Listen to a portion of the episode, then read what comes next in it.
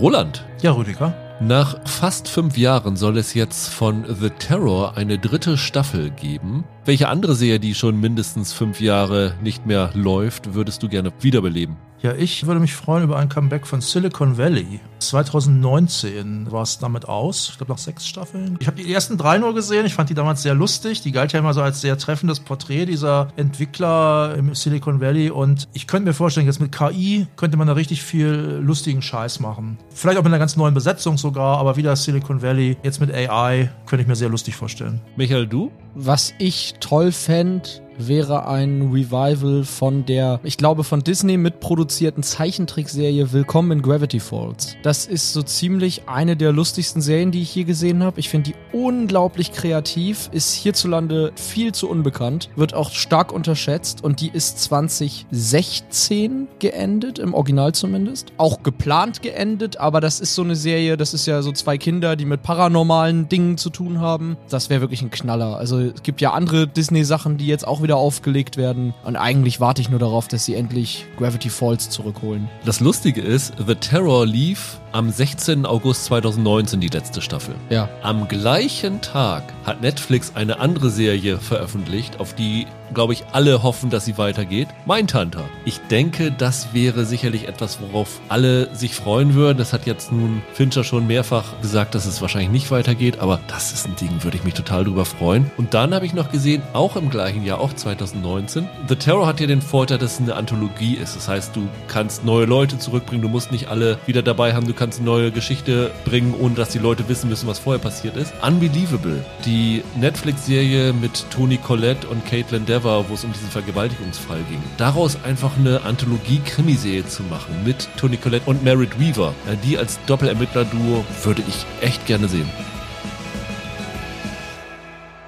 Hallo und herzlich willkommen zu einer neuen Ausgabe von Serienweise. Mein Name ist Rüdiger Meier und ich begrüße ganz herzlich Roland Kruse. Hallo. Und Michael Hille. Hallo. Wie in den letzten Wochen haben wir auch in dieser Woche einen Mix aus neuen und alten Serien. Dieses Mal machen wir es so, dass wir mit den älteren Serien beginnen, weil wir die zu dritt besprechen. Wir werden nämlich zu dritt sprechen über The Artful Dodger bei Disney Plus, die glaube ich am 17. Januar gestartet ist. Ja, komplett, also die ist komplett verfügbar. Genau. Und glaube ich noch zwölf Tage früher ist bei Netflix The Brothers Son mit Michelle Jo gestartet gestartet. Das hatten sich auch einige gewünscht von euch, deswegen sprechen wir darüber. Und dann sprechen wir über zwei aktuelle Serien noch, Michael und ich alleine. Am Ende nämlich über Quantum Leap, die Neuauflage von Zurück in die Vergangenheit, die am Montag bei Pro7 läuft, die jetzt aber schon die erste Folge bei Join Plus verfügbar ist. Und wir sprechen über Iris, die Wahrheit, eine schwedische Krimiserie mit Sophia Helin, also der die Brücke Darstellerin als Ermittlerin, die die Cold Cases in Malmö untersucht und die läuft jetzt schon in der ZDF Mediathek, bevor sie dann in 14 Tagen regulär im ZDF Programm zu sehen ist. Ihr könnt gerne auch weiterhin noch Wünsche äußern von Serien, die wir noch nachholen sollen. Also nächste Woche werden wir auf jeden Fall Criminal Record nachholen, weil das von zweien von euch gewünscht würde. Und ja, so ansonsten könnt ihr natürlich auch gern zu allen Fragen und Problemen eine Mail schreiben an seelenweise.web.de und ihr könnt uns natürlich auch gerne bewerten bei Apple Podcasts, Spotify und wo immer man Podcasts bewerten kann. Ja, lass uns beginnen mit The Artful Dodger. Eine achteilige Serie, wie gesagt, am 17. Januar bei Disney Plus gestartet, in den USA glaube ich sogar schon im November gestartet. Es ist eine australische Serie und ich glaube, The Artful Dodger dürfte vielen Leuten bekannt sein, weil es ist eine bekannte Nebenfigur aus Oliver Twist von Charles Dickens. In meiner Übersetzung heißt er der Baldoverer, ne? Ja. Echt, der Baldoverer? Baldoverer. Ich habe auch mal irgendwo gelesen, in einer anderen Übersetzung der kunstvolle Ganef oder so ein Quatsch. Sehr schade, dass die Serie im Deutschen diesen Titel nicht hat, finde ich. Der Baldoverer. Hätte doch viel für sich. Das klingt für mich wie eine 70er, 80er Weihnachtsserie im ZDF, der Baldoverer. Ja, schon irgendwie. Der Baldoverer ist in diesem Fall Thomas Brody Sangster Sangster, bekannt ja. aus Das Damengambit, wo er den einen Schachchampion gespielt hat. Und wer ihn noch als kleines Kind sehen will, guckt immer tatsächlich Liebe. Da war er der Sohn von Liam Neeson. Er spielt hier den Taschendieb, der bekannt ist aus Oliver Twist. Und die Serie ist eine Fortsetzung Also natürlich eine nicht autorisierte Fortsetzung von dem Charles Dickens Roman. Wie viele Jahre später spielt das Ganze? 15 ungefähr. Also der Roman ist von 1838 und das ist in den 1850ern jetzt. Das haben wir jetzt eine Weile her, aber es ist so, dass bei Oliver Twist der Baldoverer, der wird dann irgendwann geschnappt, ich glaube wegen so einer Petitesse, weil er irgendwie eine Uhr klaut oder So ist es. sowas. Ja, genau. Obwohl er halt, also der Baldoverer, der, der Artful Dodger, behaupte ich jetzt mal der intelligenteste und coolste eigentlich von dieser Kinderdiebestruppe, die der alte Fagin da ausbeutet und gleitet und beherbergt. Es wird irgendwie sowas gesagt, er muss auf eine Reise gehen oder Passage oder so irgendwie machen oder so. Das, damit war damals meistens dann Strafexpedition hier nach Australien gemeint in der Zeit. Das heißt, diese Fortsetzung ist eigentlich eine logische Fortsetzung, weil sie spielt in Australien, wo er dann als Strafgefangener rübergeschifft worden ist, aber nicht als Strafgefangener lebt, sondern sich während der Überfahrt schon eine neue Existenz aufgebaut hat, ne? Weil er halt so flinke Finger hat, der alte Taschendieb. Da hat sich herausgestellt, dass er auch ein sehr begabter oder man kann sogar sagen begnadeter Chirurg ist. Genau, und seitdem arbeitet er als Jack Dawkins, das ist sein eigentlicher Name. Sein eigentlicher Name, ja. als Chirurg in einem Krankenhaus in Port Victory und dann taucht auf einmal jemand aus seiner Vergangenheit auf, nämlich, du hast ihn eben schon erwähnt, Fagin, also das ist ja der Chef dieser Kinderdiebesbande gewesen. Er selber ist ein Erwachsener, ein älterer Erwachsener. Der hat aber diese Kinder halt ausgebeutet. Ja, und der wird gespielt von David Thewlis. Der kommt als Gefangener dorthin und als der Jack ihn dann sieht, stellt er ihn als seinen eigenen Diener ein, weil er hat so ein bisschen die Sorge, wenn er sich jetzt nicht für ihn einsetzt, dann verrät er seine wahre Identität und sein ganzes neues Leben in Australien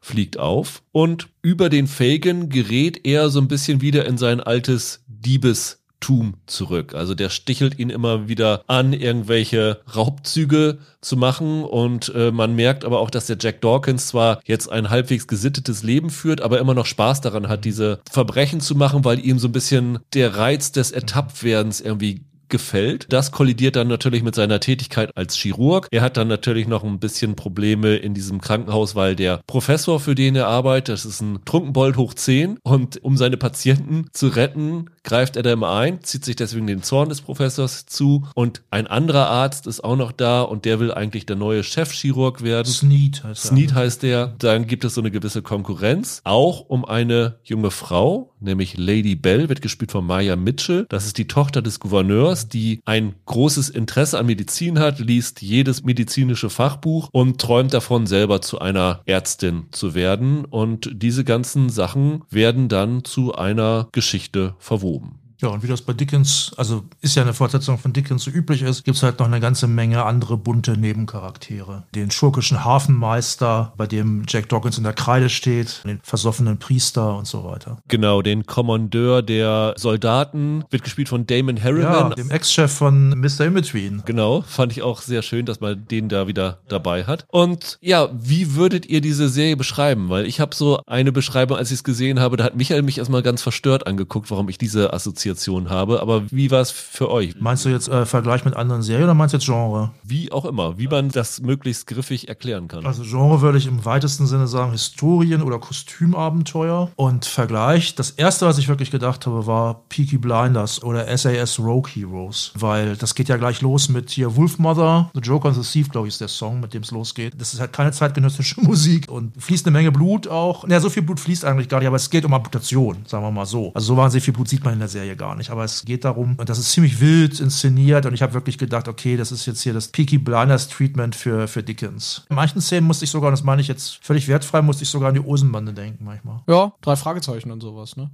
okay, ermittelt, manchmal ermitteln sie sogar, ja, stimmt. Ich hatte Michael geschrieben, das erinnert mich an Fluch der Karibik. Und das ist für mich, Fluch der Karibik trifft The Nick. Von Nick habe ich, hab ich leider nur eine Folge gesehen in meinem Leben bisher, aber da musste ich auch dran denken, ja. Weil die OP-Szenen sind teilweise echt heftig, die sind nicht ohne. Also ich würde da nicht sagen, dass da so wenig Blut fließt. Das ist natürlich auch immer eine Sache, wie Blut fließt. Also ich Ja. finde, das hier ist ein bisschen schwieriger zu gucken teilweise. Aber ich habe diese ersten Szenen gesehen und dachte, ah, guck mal hier, der Artful Dodger hat so ein bisschen was Jack Sparrow-haftes an sich, du? fand ich. Dass er irgendwie so einen Spaß auch daran hat, halt diese ganzen Graunereien zu machen. Dann ist die Gouverneurstochter da. Das ist so ein bisschen die Kira Knightley-Figur und so. Ich fand so auch von der Tonalität her habe ich da schon viele Übereinstimmungen gefunden. Ich finde, der Artful Dodger ist eher so eine Huckleberry Finn-Figur. Jack Sparrow ist ja so ein schmuckiger Punk-Pirat. Das sehe ich bei ihm irgendwie nicht so. Wenn wir jetzt hier mit Vergleichen so um uns werfen, ich mach mal noch einen weiter. Ich finde Thomas Brody Sangster, man kann ja bei so Sachen wie tatsächlich Liebe oder so, wundert man sich ja immer, dass der deutlich älter war, als er aussah und so weiter. Ich finde, der leidet so ein bisschen langsam an so einer Michael J. Fox-Haftigkeit, ja. dass der immer deutlich jünger wirkt, als er tatsächlich ist. Also als es dann in der Serie jetzt hieß, ja, der kann natürlich chirurgisch arbeiten und hat da natürlich die Kenntnisse, habe ich gedacht, echt in dem Alter. Und ich glaube, der Typ ist in echt irgendwie 33 oder so. Ja, in der Serie wird gesagt, er sei 28 Jahre alt. Schon irre, wie jugendlich der irgendwie wirkt. Da hat er wirklich was von, von Fox. Der hat da sein Booby-Face. Das war ja schon bei Damen Gambit auch so, als er sich sein Schnauzbärtchen wachsen lassen hat. Da haben sie auch gefragt, ach, du kannst ja Bart wachsen lassen? Ja, ja, ich glaube, in, in Game of Thrones war der ja auch mal und spielte da auch eine Rolle, ja. die viel jünger war als er selbst. Ich meine das aber gar nicht unbedingt negativ. Ich finde, der hat eine tolle Energie meistens als Darsteller. Ich fand den hier richtig gut. Nur wie gesagt, er hat immer so Michael J. Fox, Tom Holland oder so. Er wirkt immer viel jünger, als er, als er sein soll. Ihr habt alle auch komplett die Serie gesehen, ne? Ja, haben wir. Wie hat euch das Ganze gefallen? Ach, insgesamt ziemlich gut. Gleichwohl habe ich schon allerlei Kritikpunkte und ich bin ziemlich sicher, dass ich am Ende 2024 es nicht auf meine Top 10 schaffen wird, wenn das nicht ein besonders schwaches Jahr jetzt werden sollte. Aber ich habe mich sehr gut unterhalten gefühlt. Ich würde es auch weiter gucken in der zweiten Staffel. Einige Folgen haben mir sehr gut gefallen, einige Szenen und Darstellerleistungen und Dialoge. Also das ist da schon eine Menge drin, was auch Spaß machen kann. Auch so kleine Finessen, dass dann irgendwie in Excess-Song läuft, in der Musik der Zeit. In der Bridgerton-Version. Ja, ja, in der Bridgerton-Version, genau. Das Einzige, was mich eigentlich tatsächlich ein bisschen gestört hat, ist, ich weiß ja nicht, wie es euch ging, aber ich fand, dass einige Entwicklungen in den letzten paar Folgen, es sind ja acht, die fand ich ein bisschen absurd. Also das wird immer wilder, was die da für Operationen machen. Es ist irgendwann völlig klar, das sind irgendwie wohl die besten, beiden besten ChirurgInnen auf dem Planeten. Und du denkst, okay, woher kommt das jetzt? Weil das war mir ein bisschen too much. Ansonsten habe ich nicht so viel zu meckern. Es gibt eine sehr nette Kussszene, finde ich. Ich fand auch tatsächlich, dass die Chemie ganz gut war. Nicht nur zwischen dem Brody Sangster und der Maya Mitchell, sondern auch, das ist noch fast viel, viel wichtiger eigentlich zwischen ihm und dem David Sulis als Fagin. Den Sulis fand ich richtig großartig. Der hat ja diesen Spruch, wenn einer ihn beleidigt, dann sagt er immer so total äh, nüchtern, hurtful. Das ist eine schöne Serie, die kann man verschiedenen Leuten empfehlen, finde ich. Sowohl Leuten, die Peaky Blinders mögen, als auch Leuten, die Bridgerton gucken. Die hätte ein bisschen größer sein können, als sie jetzt letztlich ist. Und es gibt noch einen, das wäre jetzt wirklich ein Spoiler, das verrate ich jetzt natürlich nicht, Auftritt, den fand ich sowohl gut besetzt, also es ist ein total unbekannter Darsteller, der spielt aber gut gut, als auch witzig. Ich fand das sehr amüsant, was da noch gemacht wird. Aber ein bisschen mit Ansage, oder? Ein bisschen. Äh, ja, ich will da gar nicht drauf eingehen, um das nicht zu spoilern. Ich fand es nicht spektakulär, aber ich fand es gut. Als das Ding angekündigt wurde, fand ich das ziemlich strange. Ich weiß noch, dass ich da echt gedacht habe, jetzt sind wir da angekommen, wir machen jetzt Serien über Nebenfiguren aus Oliver Twist. Und ich mag die Figur in dem Roman von Dickens sehr gerne. Das ist ja das Kind oder der Jugendliche in dem Buch, der sich wie ein Erwachsener gibt, der sich wie ein Erwachsener kleidet, der sich viel reifer findet als die anderen. Ein Markenzeichen ist, dass er Klamotten trägt von Erwachsenen, die eigentlich zu groß für ihn sind. Ganz genau. Eigentlich ist das eine interessante Rolle in dem Buch. Und mein noch größerer Bezug zu dieser Figur ist das Musical Oliver, das diese Rolle ja noch verstärkt ausbaut. Der ist ja quasi die zweite Hauptfigur in dem Musical. Deswegen, ich mag den schon. Ich habe mich da aber auch gefragt, der Reiz dieser Figur ist eben, du hast da einen Jugendlichen, der auf Erwachsen macht. Und wenn ich jetzt eine Geschichte erzähle von dem, wie er erwachsen ist, was habe ich dann noch von der Figur aus Dickens? Also warum brauche ich dann den Oliver Twist-Bezug? Naja, ich da noch ganz kurz reingritschen darf. Also dieser Fagin, der tritt ja für mehrere Kinder als eine Art krimineller Ersatzvater auf. Also diese Figur, das haben wir noch nicht erwähnt, im Buch wird das ja immer wieder, immer wieder gesagt, das ist halt ein Jude. Ja. Also das ist ja Dickens zu Recht vorgeworfen worden, dass diese Figur im Roman auch, glaube ich, häufiger der Jude genannt wird. Ja, ja, ja, ja. Als Mr. Fagin. Ja, ja, wird's. Und gleichzeitig ist es aber auch so, das muss man auch wieder sagen, die ist ja schon so ambivalent. Oliver trifft da ja auf unfassbar viele protestantische Schweine in dieser sehr kalten Welt zwischen Armenhaus und Knast und äh, Unterwelt. Und Fagin ist zumindest ein Typ, der tritt ja ganz anders auf. Der ist ja auf der Oberfläche zumindest ist er ja sehr freundlich, immer auf eine, so eine schmierige Art halt. Aber natürlich war das damals schon auch halt eine Figur, die zu antisemitischen Klischees beigetragen hat. Ne? Aber was ich eigentlich sagen wollte ist, sie konzentrieren sich jetzt ganz auf diese quasi Vater-Sohn-Beziehung zwischen Fagin und dem Dodger. Das Jüdische haben sie auch entfernt. Wollte ich gerade sagen. Es wird einfach nicht erwähnt, was ich total okay fand. Ja, ja, den verweisen sie gar nicht mehr drauf. Ja, ja, ja. Wenn du es weißt, ist es halt noch ein bisschen witziger, wenn er da zum Beispiel sich mit dem Pfarrer da Geschäfte macht und so. Aber es spielt keine Rolle, ja. Also ich sag mal so, ich glaube, dass diese Serie auch wunderbar funktioniert hätte ohne den Bezug zu Dickens. Das war ja mein Problem vorher. Ich finde nicht, dass es jetzt notwendig war, dass dieser Typ der Artful Dodger aus Oliver Twist sein musste und dass die David Thewlis Rolle der Kerl aus dem Twist-Buch sein musste. Also ich finde, das ist eine seltsame Art und Weise, eine IP zu benutzen, sage ich mal so. Aber als großes eskapistisches Fernsehen. Fand ich das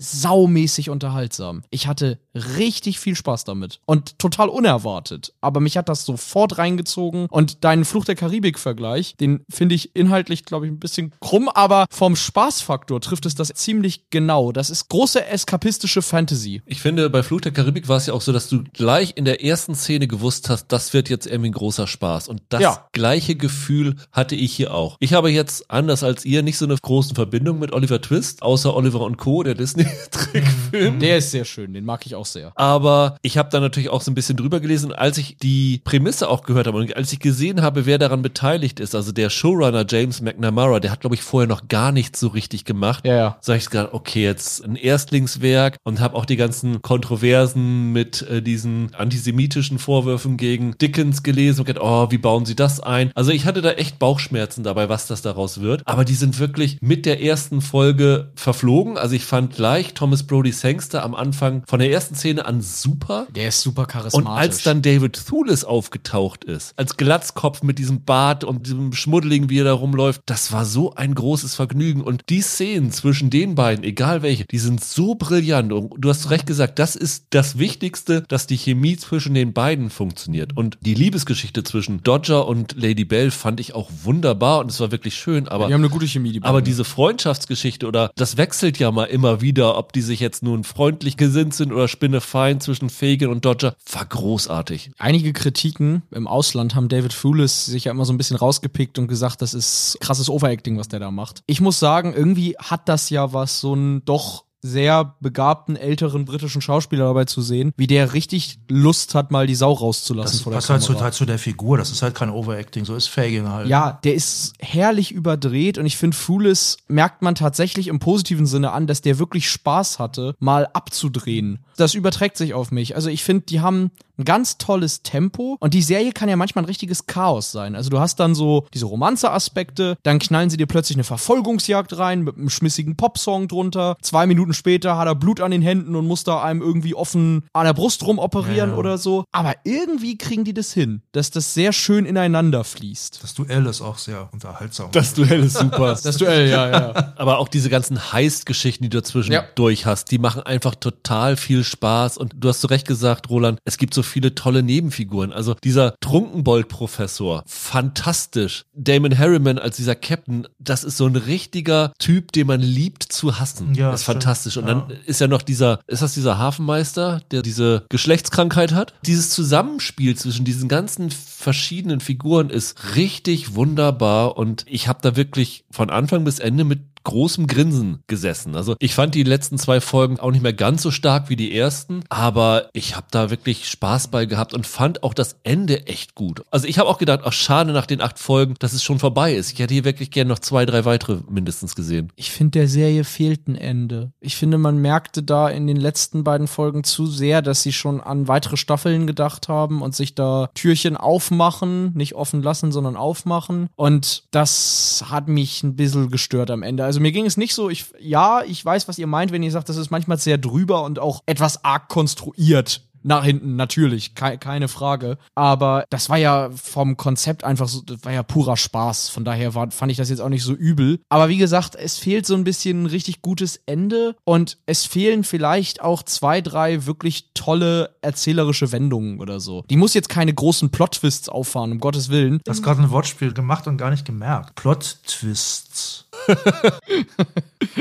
Wie dem auch sei. die hätten einfach, gerade in, dieser Liebesbeziehung oder auch in der Entwicklung von den Nebenfiguren, ich hätte mir da manchmal ein paar Überraschungen irgendwie erhofft, weil es war dann doch relativ schnell klar, was ich von wem so zu erwarten habe. Aber davon mal abgesehen, war das so ein bisschen, was letzten Sommer für mich One Piece war. Einfach richtig gutes Unterhaltungsfernsehen. Das stimmt, von One Piece hat sie auch was, ja. Wobei, ich finde, da tust du der Serie ein bisschen Unrecht, weil ich fand, die hatte einige wirklich gut gemachte Wendungen und ich war mir wirklich, anders als du, von Anfang bis Ende nicht sicher, wie genau ich diesen Fagan einschätzen soll. Das stimmt. Der Fagan ist die eine Ausnahme. Ob da, er ja. jetzt wirklich aufrichtig ist und wirklich für den Dodger da sein will oder ob er ihn wieder nur benutzt, wie den Oliver Twist Roman, was ja dann auch immer angedeutet wird, weil während er dann halt befreundet mit dem ist, spricht er mit irgendjemandem darüber, dass er den Dodger für irgendwas brauchen würde. Und du weißt wirklich bis zum Ende nicht, wie genau du ihn einschätzen kannst. Ich finde, das ist ein großer Verdienst von Thulis, dass er den wirklich von Anfang bis Ende so ambivalent gestaltet hat. Ja, aber das ist halt die einzige Figur. Bei allen anderen weißt du dann schon relativ schnell, wie der Hase bei denen läuft. Das ist jetzt auch, ist jetzt auch kein großes Problem, aber das waren so ein paar kleinere Gedanken oder Notizen, die ich mir halt noch gemacht habe. So, dass ich da ein bisschen mehr Überraschung mir erhofft habe. Aber ich mag an dieser Serie wirklich die Attitüde, deswegen passt auch One Piece als Vergleich so gut. Die stürzen sich halt 100% in Spaß. Die wissen genau, die wollen halt große Unterhaltung sein. Und dann hat das so Panache. Panache ist richtig. Und genau das ist es hier. Und deswegen, ich hatte da eine richtig gute Zeit mit. Also ich habe gedacht, ich würde mir wünschen, dass es mehr Serien wie diese gibt. Das ist kein Tschernobyl oder Mad Men oder so, Nee, nee, nee, aber nee. da ist das weit von entfernt, aber es ist tatsächlich sehr unterhaltsames, ja, ich hätte jetzt fast Fernsehen gesagt, Ganz genau. auf so einem prima Niveau irgendwie. Genau. Ja. Und wie gesagt, den zwingend nötigen Bezug zu Oliver Twist und Artful Dodger als Figur. Das ist halt einfach eine IP. Ja, ja, genau. Es, es hat sich mir jetzt nicht ganz erschlossen, ob du irgendwen damit groß anziehst, aber ist dann auch egal irgendwie. Ich finde es hier ein bisschen geschickter gemacht, Ja. aber es ist so ein bisschen wie wenn du sagen würdest jetzt hier Wiggins von Sherlock Holmes, der dieser der Chef, Ja. der, der kindliche Chef von dieser Bettlerbande, die, die. Straßenjugendbande, die für Holmes arbeiten, der kriegt jetzt eine, ich glaube sowas ist auch schon versucht worden sogar, der kriegt jetzt eine eigene Serie irgendwie. Das gibt's ja in letzter Zeit häufiger. Es gab doch auch mal dieses Ratchet oder so über Ja, die richtig. Krankenschwester da aus einer Flug übers Kuckucksnest und Ja, das so. sind ja dann diese Geschichten, wo dann nochmal die Version quasi von Ja, klar. der anderen Seite erzählt wird. Aber das wäre jetzt hier so gewesen, wenn du wie Fagans Jugend erzählt hättest. Ja, genau. Meinetwegen sollen sie sowas schon machen, wenn du irgendwie sowas heute ohne IP gar nicht mehr verkauft kriegst an die Studios. Aber ist dann auch egal. Also ist jetzt auch nicht schlimm. Nur wie gesagt, so ganz erschlossen, warum das jetzt das sein musste, hat sich mir nicht. Also mir kam es wirklich so vor, als ob hier jemand war, der Oliver Twist gelesen hat und das toll von gedacht hat, Mensch, wie kann man das weiterführen? Also das, das endet ja offen, wie kann man diese Figur weiterführen? Und das ist eine australische Serie, das ist ja keine US-Serie. Ja, ja, klar. Und da hat jemand garantiert gesagt, ach guck mal, der geht nach Australien, da können wir doch in unserem Land da erzählen, wie das weiterging und wir können auch so eine Gründergeschichte ist es nicht, aber so eine Geschichte aus der Frühzeit unseres Landes miterzählen. Das fand ich eigentlich als Ansatz echt gut. Du, unbenommen. Das ist auch keine wirkliche Kritik an der Serie, nur ich finde, was diese Figur in dem Roman auszeichnet, das ist hier ja eigentlich gar nicht drin, weil das Besondere an der ist, das ist ein Kind, das Erwachsener spielt. Du hast ja gesagt, wie, wie typisch für Dickens gibt's halt hier so sehr illustre Nebenfiguren, aber so richtig nach Charles Dickens fühlt sich das ja dann auch nicht an. Von daher, als IP oder als bekannten Namen, das ist eigentlich so ein bisschen geschummelt, aber es ist halt auch egal, weil es halt großer Spaß ist. Von daher ist es jetzt auch nicht schlimm. Aber wenn sie es wirklich darauf angelegt hätten, dann hätten sie keine Artful Dodger Serie, sondern hätten gemacht, was passiert mit Oliver Twist, nachdem der Roman vorbei ist, oder? Das haben sie natürlich nicht gemacht, weil alle Oliver Twist selbst langweilig finden. Ja, das ist richtig. Twist selber als Figur ist ja total uninteressant. Wir haben noch gar nicht drüber gesprochen, es sind ja auch viele Rollen mit Ureinwohnern besetzt. Und das ist ja auch, Ja. Ganz, auch ganz gut eingebunden und ganz Ja, clever gemacht. Das ist ja auch recht überzeugend tatsächlich. Von Komplizen bis zu Leuten, die im Krankenhaus arbeiten, über so eine Gangster-Lady, Red heißt sie, glaube ich, wenn ich mich richtig erinnere. Ist ja auch ein Thema tatsächlich, dass die Weißen das Land ausbeuten und so. Letztlich ist das alles so ein Haufen, der da irgendwie miteinander klarkommen muss, großenteils. Und dann prescht das so dahin, ohne dass das jetzt so richtig groß zum Thema gemacht wird. Ich fand auch die Krankenhausszenen super. Du sagst natürlich, das sind alles Operationen, die man einem ehemaligen Taschendieb, der auf einem Schiff gedient hat, nicht zutraut. Das ist unbenommen richtig so. Aber die Art und Weise, wie das inszeniert wird, ist super super spannend und wie die dann in diesem Theater operieren Ja, ja. und das johlende Publikum drumherum, die sich, die mal sehen wollen, wie ein Bein abgeschnitten wird oder irgendwas anderes Spektakuläres passiert. Das ist schon echt ziemlich gut gemacht. Und das war ja wirklich auch so wie bei The Nick, da haben sie ja auch in diesem Theatersaal da diese Sachen gemacht. Und das sind ja auch so Dinge, wo medizinische Fortschritte irgendwie gezeigt werden anhand dieser beiden Figuren, dass das natürlich nicht realistisch ist, dass die beiden das machen, ist unbenommen, weil an dieser Serie ist eigentlich wirklich nicht viel realistisch. Da geht's um Spaß. Und ich fand aber diese, diese blutigen Effekte und diese OPs, äh, was so Spannungsfaktor angeht, wirklich gelungen. Und mir hätte da echt was gefehlt, wenn sie das weggelassen hätten. Also ich finde die von vorne bis hinten von der bekloppten Ausgangsidee so gut abgeleitet und so gut weiterentwickelt, muss ich sagen, das ist für mich die erste richtige Serienüberraschung des Jahres gewesen mit der ich echt nicht gerechnet hätte. Ja, Freddie Highmore als The Good Doctor wäre richtig eifersüchtig, wenn er von, vom Artful Dodger wüsste. Ne? Ja, was Roland schon sagt, da ist eigentlich für jeden Geschmack ein bisschen was dabei in dieser Serie. Ja, mehr so Rollen für Tom Brody Sangster, wirklich. Ich glaube, das ist, das ist echt ein charismatischer Leading Man und eigentlich einer, der dann auch auf der großen Leinwand noch mehr präsent sein sollte. Der hat wirklich was drauf und es gibt so Leute, die du auf Gebühr sympathisch findest, der gehört dazu. Ist eine tolle Serie. Dann lass uns über einen anderen Nachzügler sprechen. The Brothers Sun, eine ebenfalls achteilige Serie, die am 4. Januar schon gestartet ist, mit Michel Jo in der Hauptrolle. Und das ist auch tonal eine Serie, die Spaß und Blut mixt, oder?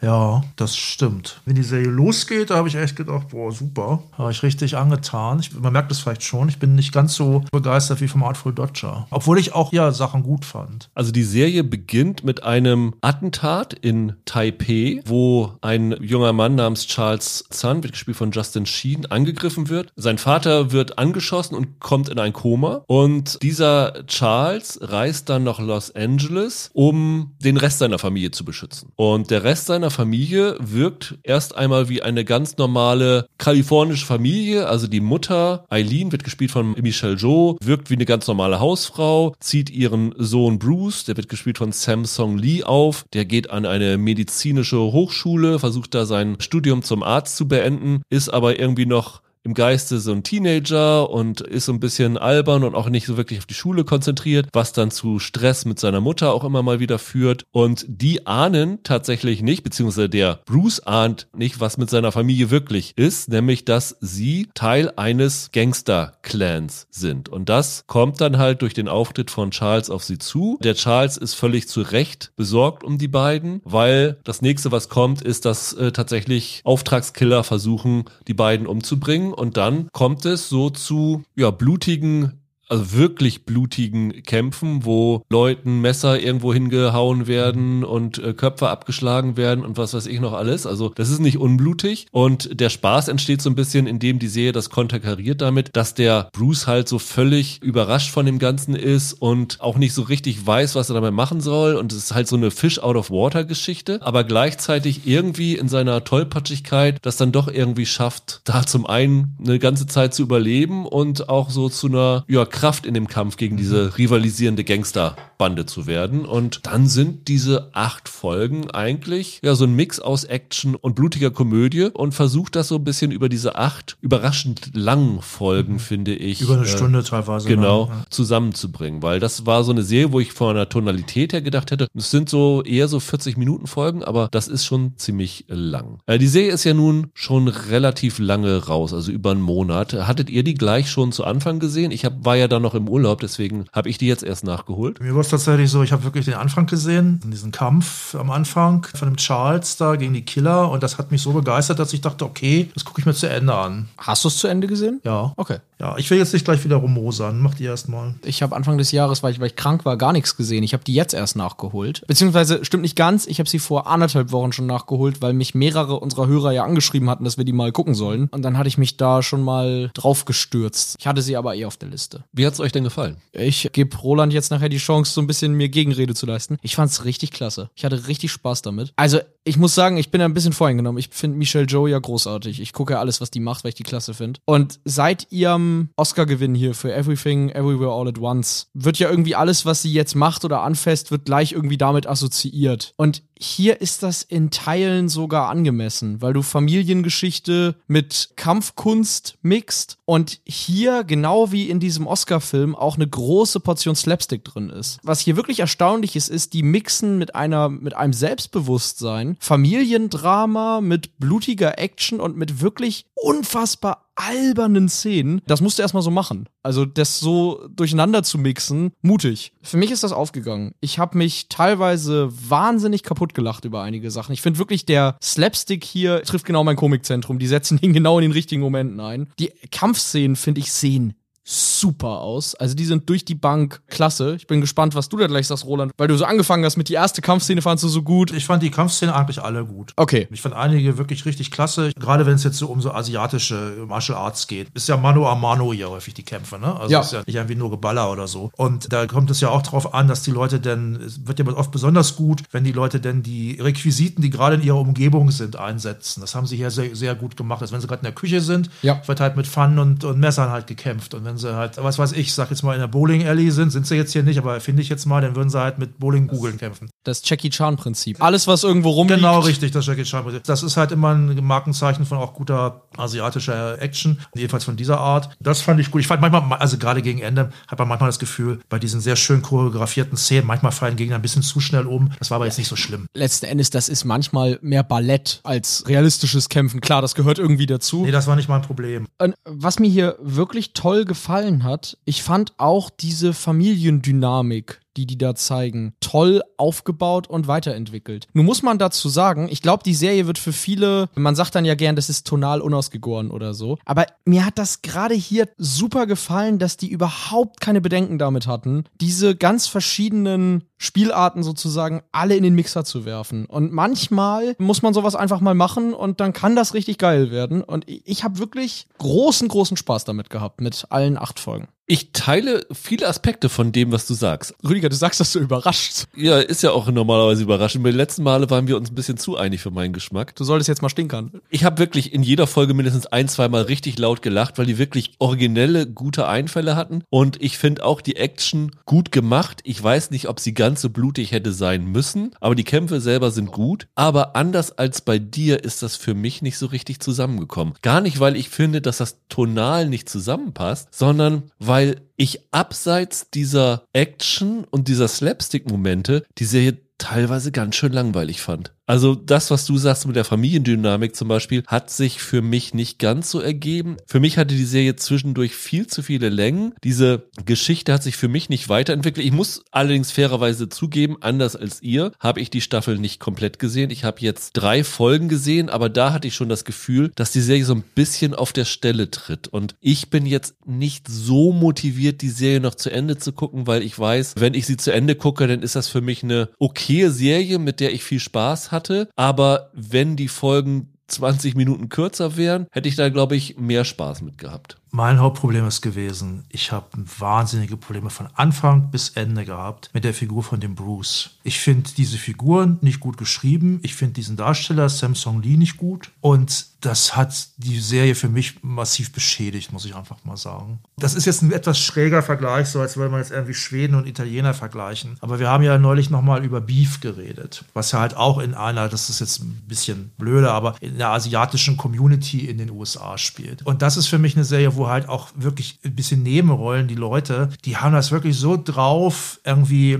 oder zackig ihre Dialoge runter zu rattern und die Dialoge sind dann auch noch gut. Das war ja wirklich eine Serie, wo ich mich vor Lachen weggeschmissen habe teilweise, obwohl die auch teilweise ziemlich tragisch ist. Und hier dieser Bruce, das ist ja so ein nasses Handtuch. Ach, das soll er auch sein, ist mir schon klar. Aber für mich ist das ein Klugscheißer. Der ist mir auf den Keks gegangen. Es gibt auch Sachen, die sind ganz gut, aber teilweise auch nicht gut geschrieben. Also ich möchte mal zum Beispiel eine Sache sagen. Der Bruce ist zum Beispiel Mitglied in einer Impro-Theatertruppe. Das hätte man eigentlich ganz gut einsetzen können. Das ist ja aber so ein totaler Nebenaspekt. Diese Impro-Theatertruppe tritt, glaube ich, auch erst, meine ich, erst in der dritten Folge auf oder so. Es hätte eigentlich viel früher kommen müssen. Dann hätte man da was mitmachen müssen. Aber das ist eigentlich auch nur so, ja, der ist da halt drin und macht mit denen irgendwie irgendwelche Sachen. Und klar, das sollte eine Anspielung sein. Er muss halt auch jetzt viel improvisieren, weil sein Bruder ist ein Triaden-Gangster und seine Mom eigentlich auch. Und dann muss er jetzt auch da improvisieren. Und das macht er dann ganz gut. Dann habe ich aber auch teilweise Probleme mit einigen Szenen, wo ich echt denke, Leute, das ist nicht gut geschrieben. Also vielleicht habe ich da was übersehen. Könnt ihr mich gern korrigieren. Zum Beispiel gibt es eine Szene, die ist eigentlich ganz gut ausgedacht. Das ist ja wie dritte, vierte Folge oder sowas. Die ähm, Michelle Yeoh, die geht immer zum Mahjong spielen. Also dieses Spiel mit diesen Klötzchen, was relativ bekannt ist. Ja, das wird ja auch häufig von älteren Damen gespielt. Dann sitzt du dann mit drei anderen Ladies und dann spielen die Mahjong. Und dann nimmt sie irgendwann mal den Charles mit. Den Charles nimmt den sie Charles nimmt sie mit und, äh, und er sagt, was wollen wir denn hier bei den alten Tanten? Sie ermitteln im Grunde. Und dann sagt sie, ja, pass mal auf, du siehst hier nur alte Tanten, aber ich sehe hier ganz viele Leute, die ganz viele Geheimnisse kennen. Und dann sagt sie zum Beispiel, da, da sitzt zum Beispiel die Frau vom lokalen Bürgermeister und das ist seine Geliebte und die wissen alles mögliche. Okay, soweit, so gut. Und dann setzt sie sich an den Tisch zu zwei oder drei anderen sehr sympathischen Ladies und sie muss irgendwie rauskriegen, wo irgendein Dealer steckt und sowas. Und dann fangen die plötzlich in dieser Szene an zu reden, diese alten Damen, obwohl da nicht gesagt wird, das ist irgendwie die Polizeisekretärin oder so. Den sagen die plötzlich, der Markt ist überschwemmt mit Drogen und das ist der Supplier von den Drogen und so. Und dann habe ich gedacht, hä, wo kommt denn das jetzt plötzlich her? Wie wenn da was rausgeschnitten gewesen wäre. Und da habe ich echt gedacht, nee, da hätte noch mal ein Script-Doktor drüber gehen müssen. Sowas habe ich in der Serie ein paar Mal gehabt. Und mich hat dann halt die Action und ein paar gute Ideen, die haben mich halt immer bei Laune gehalten. Also ich fand zum Beispiel witzig auch John Cho, der hier Zulu von den neuen Star Trek-Filmen. Also der hat ja nicht sein Haus zur Verfügung gestellt, aber sein, quasi seinen Namen und sein Antlitz. Also sie haben da ja so eine super schicke, geile Hightech-Villa gemietet. Und dann sagen sie, ja, der echte John Cho, der verbietet uns die. Und dann machen sie, da passiert da irgendwelcher Kram. Und das fand ich zum Beispiel ziemlich lustig. Und auch fand ich auch von John Cho ziemlich witzig, da, da so mitzumachen. Ohne dass er jeweils selbst auftritt. Aber ich fand es auch zu lang. Also ich sag ganz ehrlich, ich war vor allem wegen der Action dabei. Also ich mag auch Hongkong-Gangster-Filme ganz gerne und äh, habe dann gedacht, okay, das geht jetzt manchmal so ein bisschen in Richtung, gar nicht so sehr John Woo, aber Johnny To manchmal so ein bisschen, der viel besser ist. Aber wenn man asiatische Gangsterfilme mag, dann soll man das ruhig gucken. Du hast jetzt eben gesagt, dass der Bruce dich so abgeturnt hat. Aber ist es nicht so, dass ohne diese Bruce diese ganze Serie eine ganz andere wäre? Weil das ist ja eigentlich der Grund, warum das überhaupt diesen humoristischen Aspekt drin Ja, hat. klar. Also ohne den wäre es ja einfach ein knallharter Gangster. Ja, klar, äh, Ding. natürlich. Aber ich finde, dass diese Figur besser geschrieben und besser gespielt sein müsste. Was ich viel störender fand, ist, dass sie dem Bruce noch einen besten Kumpel zur Seite Ah. gestellt haben, der auch so ein Stoner ist und der eigentlich nochmal die gleiche Funktion wieder hat. Also das war eine Figur, die hätten sie für mich rauslassen können, weil der hat wirklich keine neue Funktion. Ja, das war halt auch wieder so ein Ding. Solche Figuren gibt es halt bei Beef ja auch, wo die fantastisch lustig sind. Und der Typ, der hat mich auch nur genervt. TK Lee heißt die Figur. Ja, ich will da gar nicht groß gegen anreden, außer dass für mich hat es gut funktioniert. Für mich haben diese beiden Brüder die Dynamik, die die hatten. Der eine, der halt wirklich so ein, wie sagt man heute, so ein bisschen goofy ist. Und der andere, der Straight Man. Für mich hat das wunderbar funktioniert. Und ich finde auch in diesen Familiendrama-Aspekten geht's dann ja auch stark um typisches Coming-of-Age-Thema. Was will ich für mich und was erwarten meine Eltern von mir? Das ist ein großes Thema in dieser Serie. Natürlich ist das nicht so auserzählt, wie das in der richtigen Dramaserie auserzählt wäre. Hier muss ja zwischendurch gekämpft und gesplättert und gealbert werden, schon klar. Aber wie gesagt, im Kern finde ich, sind da schöne Figuren drin. Ich finde, da sind schöne Familiendynamiken drin. Und dann gefällt mir hier einfach, dass das so konsequent in alle Richtungen auf 100% dreht. So, und nicht, wir machen alles so ein bisschen, sondern wir machen halt alles volle Kanne, werfen das mal auf dich drauf und schauen mal, wie es bei dir ankommt. Deswegen muss ich auch sagen, du hast vorhin gefragt, Rüdiger, müssen die Kämpfe so brutal sein? Irgendwie schon, weil das passt halt zur Attitüde hier. Alles volle Kanne, auf die Zwölf, egal was wir machen. Mir gefiel das. Das ist ein Mix, den man so nicht oft kriegt in diesem Extrem. Ja, im- Westen kriegst du den nicht. Im Westen nicht. Ja, ja, klar, natürlich. Ich fand jetzt dieser Mix aus Drama und auch Familiendrama und aus blutiger Action, der ist ja jetzt im, auch im Hongkong-Kino, beim ernsthafteren Hongkong-Kino durchaus, Gangster-Kino durchaus gängig und dann halt auch manchmal unterbrochen von Slapstick, wo man sich als Wester manchmal ein bisschen, kann man genießen manchmal, manchmal wundert man sich aber auch halt ein bisschen. Ja, ja, klar. Im Westen wird es halt tatsächlich nicht so oft gemacht. Also ich war überrascht, hier dieser Brad Der dahinter Genau, steht. Produzent bei Glee und American Horror Genau, Story und sowas. genau. Der hat irgendwie einen Riesendeal mit Netflix abgeschlossen, genauso wie Murphy. Und ich glaube, das ist seine erste Serie, die unter diesem Deal abgeschlossen Ja. ist. Und So der andere. Ryan Murphy Buddy ist. Genau. Und der andere Showrunner, Byron Wu, das ist, glaube ich, das allererste, was er gemacht hat. Glaube ich, nur einen Kurzfilm vorher gemacht. Also, ja. Es gibt in dieser Serie im späteren Verlauf so ein paar Wendungen, von denen ich einige wirklich sehr absehbar fand. Klar. Aber auch da wieder, in dem Moment, in dem sie dir diese Wendung dann präsentieren, habe ich immer das Gefühl, die Serie präsentiert dir jeden Twist und jeden Einfall, als sei das Gold, als sei das halt das, geilste Scheiße auf der Welt. Und das ist cool. Das ist, das ist wirklich cool. Ja,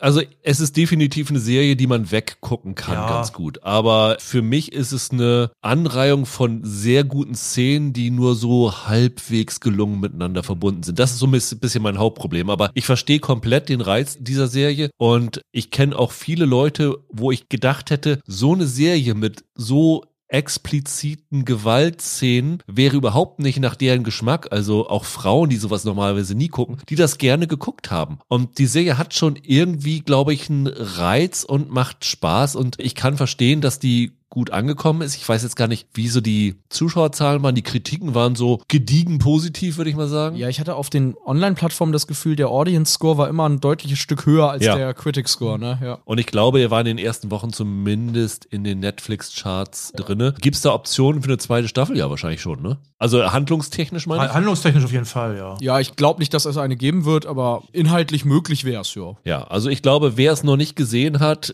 sollte auf jeden Fall mal reinschauen, weil es kann einen total einen, den Geschmack treffen. Ich kann aber auch verstehen, wenn man irgendwann mal sagt, "Äh, das ist mir jetzt irgendwie zu viel Gewalt oder wie Roland eben sagte, zu albern und slapstickhaft. Wenn ihr die guten Jackie Chan-Filme mögt, könnt ihr Ja. euch das mal anschauen. Oder wenn ihr Everything Everywhere All at Once klasse fand. Also auch dann, guckt hier mal rein. Also ich glaube schon, dass da ziemlich viele Geschmäcker mit abgedeckt werden. Ich persönlich finde es jetzt deutlich weniger unterhaltsam als Artful Dodger. Wie ist es bei dir, Michael, wenn du die beiden vergleichst? Nee, für mich ist Brother Son bisher die große Überraschung dieses Jahr. Okay. Ja. Also ich fand Alpha Dodger auch besser. Ja, interessant. Aber es sind beide Serien, finde ich, in die man mal auf jeden Fall Ja. reinschauen sollte, wenn Ja. man es bisher noch nicht Unbedingt. gemacht hat. Und dann, Roland, verabschieden wir dich für diese Woche wieder. Und äh, Michael und ich machen alleine weiter. Ich war ja diesmal der, der ständig rumgemeckert hat.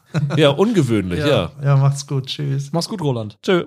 Ja, Michael, dann lass uns nochmal über zwei Serien reden, die in dieser Woche neu gestartet sind. Lass uns beginnen mit Quantum Leap, eine Fortführung einer Serie, über die ich hier sehr, sehr lange geschwärmt habe schon, nämlich Zurück in die Vergangenheit, gelaufen von 1989 bis 1993, eine Lieblingsserie meiner Kindheit, die jetzt kein Remake ist, sondern, wie du letzte Woche richtig korrigiert hast, eine Fortsetzung der Originalserie Ja. ist zu sehen bei Pro7. Am kommenden Montag läuft da die erste Folge. Man kann es jetzt schon sehen bei Join Plus und dann kann man es auch zumindest, glaube ich, für eine Woche bei Join regulär sehen, sobald die Folge ausgestrahlt ist, also die wöchentliche Folge. Also und dann wandert die immer wieder zu Plus zurück, sozusagen. Genau, und ich meine, in Join Plus ist es dann in einem Archiv sozusagen, da, da kannst du es dann auch länger noch sehen. So wurde es mir erklärt. Ich kann es nicht komplett nachvollziehen, aber das ist die Info, die ich darüber habe. Und ich habe ja schon wirklich sehr, sehr davon geschwärmt, von dieser Serie. Wie ist deine Verbindung zu Zurück in die Vergangenheit? Also ich habe die Serie in so einer Blu-ray-Komplettbox daheim stehen. Ich glaube, die hat 100 Folgen. Ich glaube nicht, dass ich alle Folgen mal gesehen habe. Ich kenne so die Folgen, die als Highlights gelten. Ich kenne das berüchtigte Finale und ich mag die. Ich finde die sehr amüsant. Ich finde die unterhaltsam. Riesenfan bin ich natürlich. Allein deshalb, weil ich damit nicht aufgewachsen bin, nicht. Ja, bei mir ist es das komplette Gegenteil. Ich weiß gar nicht, ob ich das schon mal erzählt hatte. Ich bin ja in Niedersachsen aufgewachsen und wenn die Wetterbedingungen optimal waren, konnte man die ab und zu über den holländischen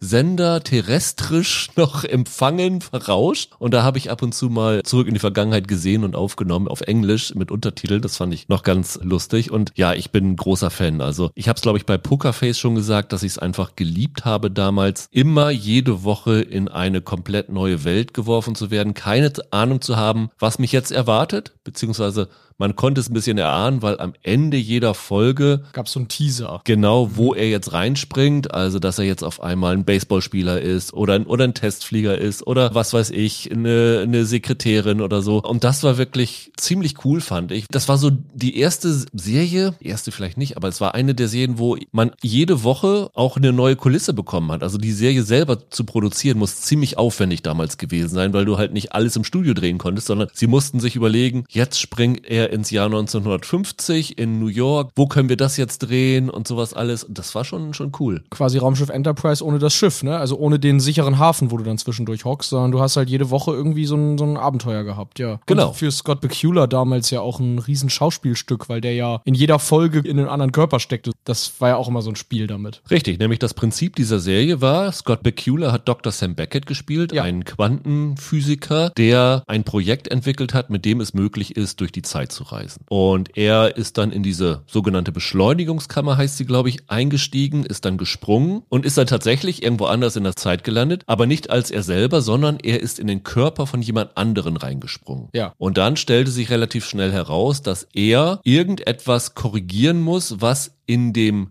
Leben dieser Person schiefgegangen ist, die er gesprungen ist. Oft musste er jemanden vor dem Tod retten, oft musste er eine geliebte Person irgendwie vor irgendeiner schlechten Entscheidung schützen oder sowas alles. Und wenn er dann das erledigt hatte, durfte er weiterspringen, aber man wusste nie und er selber wusste auch nie, wo er hinspringen würde. Das war irgendwie so eine kosmische Entscheidung. Irgendwann wurde es dann wirklich auf so ein, so ein göttliches Schicksal irgendwie zurückgeführt. Das war ja so ungewöhnlich für eine Sci-Fi-Serie, ne? Also, dass du hier eine Serie hattest, die sich nicht auf Technik und auf die Erklärung von sowas versteift hat. Das war eigentlich nur der Background dafür, jede Woche eine Verwechslungsgeschichte zu erzählen. So ein menschliches Drama war es ja eigentlich. Genau, und dann musste er sich immer noch darauf einstellen, auf den Körper, in den er gesprungen ist. Wie gesagt, manchmal ist er eine Frau gesprungen. Es gab eine Folge, da ist er, ich meine, in einen schwarzen Chauffeur zum Beispiel reingesprungen. Mhm. Also er ist auch in Afroamerikanern gelandet. Das wirkt natürlich erstmal ein bisschen, mh, hm, kannst du einen Weißen einen Schwarzen spielen lassen. Aber das wurde ja auch so gemacht, dass er immer für uns er selber war. Ja, genau. Nur wenn er in eine spiegelnde Oberfläche geschaut hat, sah man die Person, in die er reingesprungen ist. Genau. Und das war wirklich ein ziemlich kluger Mechanismus, um wirklich gesellschaftskritische Themen anzuschneiden. Weil, ja, ja, klar. Wenn er dann in einen Schwarzen in den 50ern in den US-Südstaaten gesprungen ist, da ging es natürlich auch um Rassismus und so. Ja, es gab eine Folge, an die erinnere ich mich, dass ich die mal gesehen habe, da springt er in einen aus Vietnam zurückgekehrten Soldaten, der im Rollstuhl sitzt. Und er selber, sein Körper ging ja noch, also er konnte ja noch gehen. Und ich glaube,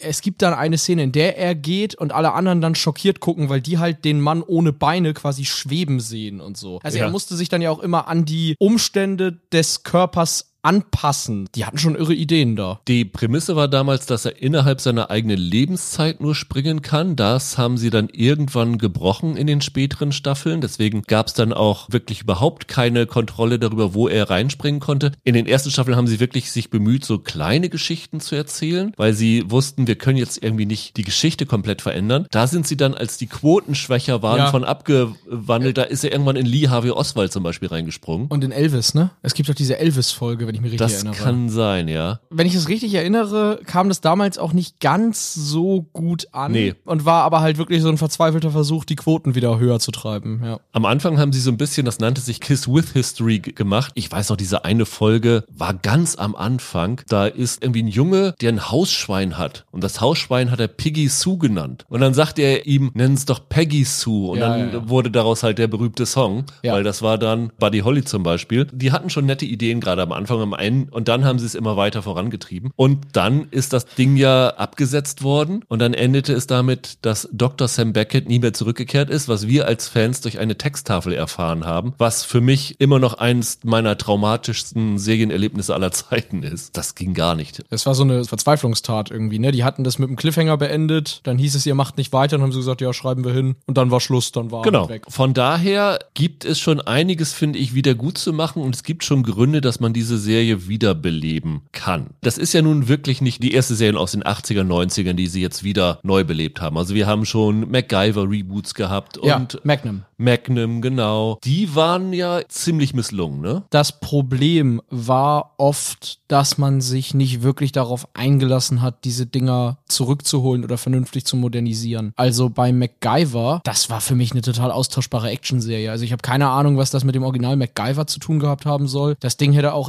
NCIS MacGyver heißen können. Diese Drehbücher hättest du eins zu eins bei Navy CIS LA oder so verfilmen können oder bei CSI Miami und das wäre durchgegangen. Bei Magnum überhaupt keine Ahnung, was das bis auf die Namen mit dem Original Magnum zu tun hatte. Das geht halt deutlich weiter, als dass man jetzt sagt, wenn man da mit Nostalgie drauf guckt, da fehlt mir Tom Selleck. Das war wirklich so, dass diese Dinger so austauschbar waren und so wenig Charakter irgendwie hatten. Da hast du eine IP draufgeknallt, um damit irgendwie Geld zu machen, weil es ansonsten kein Schwein geguckt hätte. Die Frage war, passiert genau das gleiche bei Zurück in die Vergangenheit? Und wenn man so ein bisschen im Internet die Kritiken und vor allen Dingen auch die Zuschauerkritiken sieht, dann könnte man meinen, das ist hier jetzt auch genau genauso gelaufen, weil gerade bei den Zuschauerwertungen bei IMDb und äh, Metacritic und Rotten Tomatoes Tomatoes und so, ist die Serie nicht so gut weggekommen. Wenn man da aber ein bisschen tiefer eintaucht, dann fällt auf, dass zum Beispiel in der IMDb die zwölfte Folge, eine Folge, in der es um Transgender geht, massiv abgewertet worden ist. Es gibt bei Metakritik Kritiken, die sich dann irgendwann wieder darüber beschwert haben, dass alles woke geworden ist, weil nun ist ja hier das Hologramm weiblich und Nicht-binäre Figur ist dabei. Genau, Mason Alexander Park spielt Ian Wright, Cheftechniker von diesem Quantum Leap Projekt und das ist wieder einigen sauer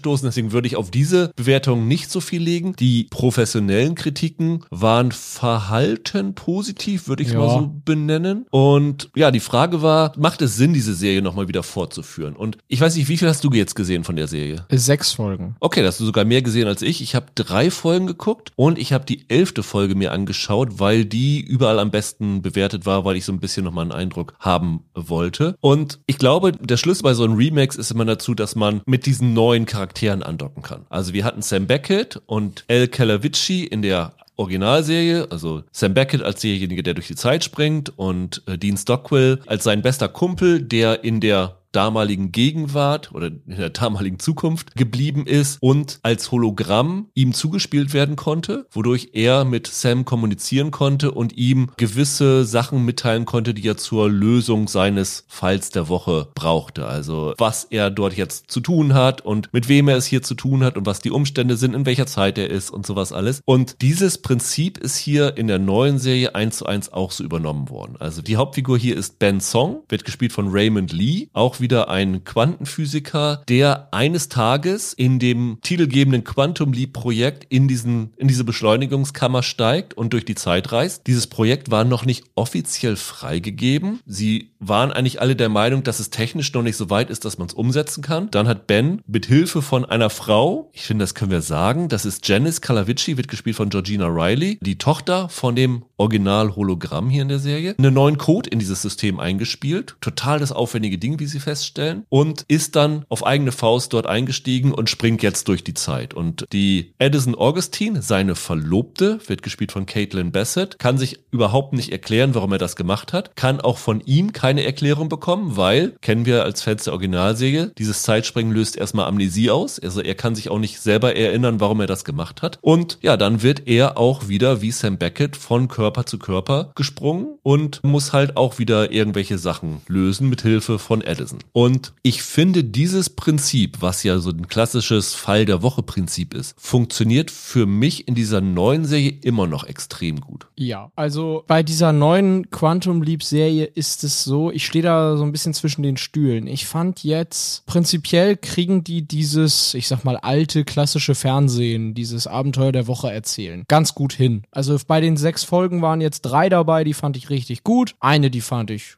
ganz nett. Eine, die war so, ja, so noch gerade noch okay und eine, die war doof. Hält sich ja recht gut die Waage dann. Und so kennt man das ja auch von früher, von alten Serien. Du machst irgendwie 20 Folgen und da sind acht bis neun richtig gute und der Rest ist Durchschnitt. Absolut. Also auch die Originalserie, selbst als riesiger Fan muss man sagen, da waren nicht alle Folgen gut. Ja, selbst die größten Track-Fans geben zu, dass da auch Rohrkrepierer bei sind. Das war bei dieser Art der Produktion ist das ganz normal. Und da kann man hier schon mit zufrieden sein. Ich finde auch, die haben ganz gute neue Figuren da geschrieben. Da habe ich keine Probleme gehabt, die irgendwie für sympathisch zu befinden. Ich finde, Raymond Lee und Caitlin Bassett haben eine gute Chemie zusammen. Also das ist ganz interessant. Ich finde auch, dadurch, dass sie jetzt nicht mehr zwei Kumpel haben, sondern Verlobte haben, kann man natürlich noch mal ein bisschen andere Aspekte reinbringen. Also wie ist es für sie, wenn er in jemanden reinspringt, der mit jemandem verheiratet ist und auf einmal eine andere Frau küsst und so. Ich finde, das ist nicht ohne Reiz, was sie da jetzt neu eingebaut haben. Nee, nee, sie haben sich da was Interessantes überlegt, um das nicht einfach nur nachzumachen, sondern zu variieren. Ne? Das ist ja das, woran viele so Reboot- und Revival-Serien irgendwie scheitern, dass denen eigentlich nicht wirklich was Neues einfällt, sondern man denselben Kram nur aufwärmt. Hier haben sie ein paar schöne neue Ideen. Das kann man ihnen alles nicht vorwerfen. Also ich glaube, oder ich höre das jetzt auch so aus dem, was du sagst, raus, wenn man da so ein Fan von war, dann findet man sich da auch ganz gut drin wieder. Das ist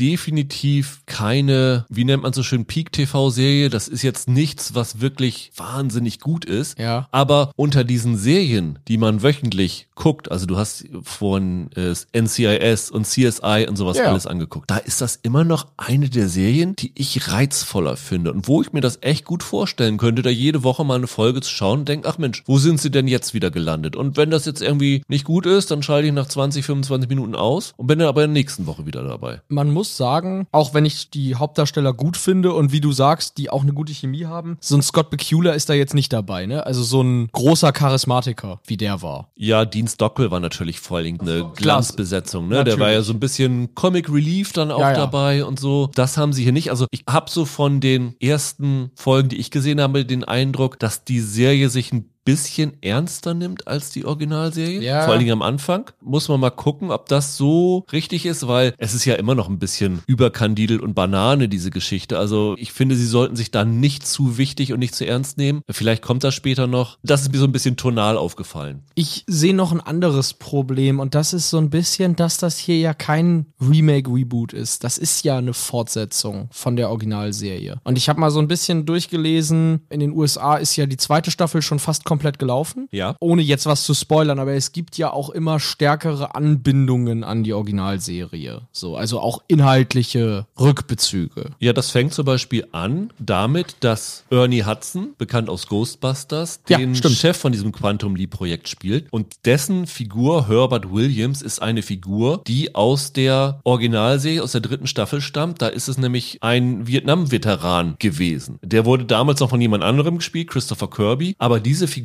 stammt halt aus dieser Originalserie. Und da werden immer mehr Aspekte und andere Figuren mit eingebunden. Das stimmt schon. Ich habe halt immer darauf gewartet und ich glaube irgendwie alle Fans hoffen darauf, dass sie irgendwann mal Scott Bakula dazu bringen, dass er dabei sein wird, weil das würde zum einen so ein bisschen Das Trauma lösen, das Genau. offene Ende würde nochmal. Ne? und ich meine, ich habe Interviews gelesen, Stephen Lillian und Brian Winbrand haben diese Serie entwickelt, dass sie das, glaube ich, auch gerne hätten, aber ich glaube, Scott Bakula hat noch nicht zugesagt oder sie haben noch nichts gefunden, wie sie ihn einbinden können. Und jetzt muss ich mal blöd fragen, Dean Stockwell ist tot, oder? Dean Stockwell ist vor ein, zwei Jahren verstorben. Ich wollte gerade sagen, der, der kann ja gar nicht Nein. mehr, ne? Dass Fans das hoffen, ja, okay, ist mir klar. Ich finde aber, das ist hier nicht unbedingt so ganz glücklich, dass sie sich tatsächlich inhaltlich als Fortsetzung anlegen, weil ich hatte in den Episoden doch das Gefühl, dadurch und dadurch, dass sie da auch inhaltlich Bezüge herstellen wollen und so weiter, geraten sie jetzt doch manchmal in diese Muster, dass sie die Science-Fiction-Hintergründe dieses Konzepts mehr erklärbären, als das in der alten Serie der Fall war. Und dadurch verschiebt sich das ein bisschen weg von menschliche Geschichten, Fall der Woche, hin zu wirklich Science-Fiction. Und das ist noch nicht so ganz gelungen für mich nach sechs Folgen. Die Serie hat einen ganz großen Unterschied zu der Originalserie und da muss ich auch sagen, das funktioniert für mich nicht so und ich hätte mir gewünscht, dass sie das nicht so machen. In der Originalserie war es so, dass wir zu, ich würde sagen, mindestens 90 Prozent immer in der Zeit waren, wo Sam Beckett ist. Also Ja. wir waren immer bei dem Fall der Woche. Und